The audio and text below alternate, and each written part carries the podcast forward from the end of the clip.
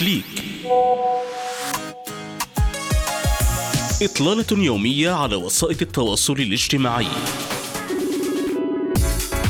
أخبار مختلفة نقاشات مجتمعية منوعات وطرائف.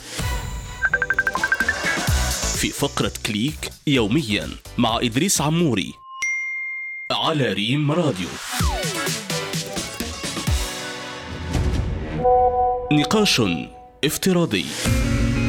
قررت شركة ميتا مغادرة سوق التسوق عبر البث المباشر ما يعني إيقاف هذه الميزة في تطبيق المقاطع والصور إنستغرام. وبدءا من السادس عشر من مارس المقبل لن يتمكن مستخدمو إنستغرام من إضافة المنتجات عبر ميزة تاغ أثناء البث المباشر. وفق ما كتبت الشركة على صفحة الدعم الخاصة بالتطبيق ويعكس هذا التوجه الصعوبات التي واجهتها الأسواق خارج آسيا تحديدا في إنجاح التسوق عبر البث المباشر. فمع تفشي وباء كوفيد 19 في أنحاء العالم كافة سعت شركات أمريكية أمريكية عدة إلى خوض مجال التسوق المباشر أيضا للمساعدة في تعزيز عائدة البيع بالتجزئة عبر الإنترنت. علما أن الخبراء كانوا يتوقعون أن يشكل هذا التوجه مستقبل التجارة الإلكترونية لكن بعد تراجع موجات الوباء وعودة الحياة تدريجيا إلى طبيعتها تراجع الإقبال على هذه الميزة.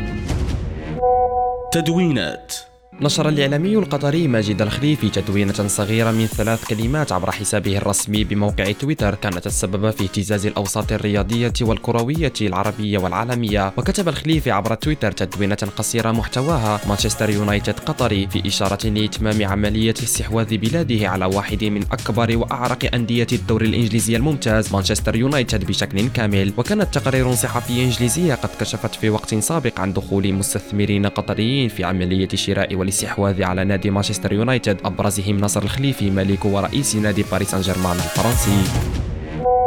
منوعات. تصور تايلر بلوك وهي مدونة فيديو تعمل في مشروع نقل بام لتربية الحيوانات في ولاية فلوريدا الأمريكية مقاطعا للمزرعة وتنشرها على تطبيقي تيك توك وإنستغرام لكن الطريف تواجد طائر نعام بذات المزرعة لا يسمح لمربيته بتصوير أي مقطع فيديو دون أن يظهر فيه حتى حظي بشهرة واسعة على مواقع التواصل الاجتماعي. وعلى عكس كل حيوانات المزرعة يعشق ذكر النعام إيمانويل الشهرة إذ يدخل باستمرار على البث الحي لتايلر ويفاجئ المتابعين. كما يشاغب باستمرار ويحاول إغلاق البث. فتصرخ مربيته مرددة نفس الجملة دائما. إيمانويل لا تفعل ذلك لكنه كالعادة لا يسمع كلامها.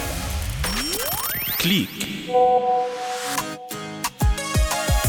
إطلالة يومية على وسائل التواصل الاجتماعي. أخبار مختلفة نقاشات مجتمعية منوعات وطرائف. في فقرة كليك يوميا مع إدريس عموري على ريم راديو.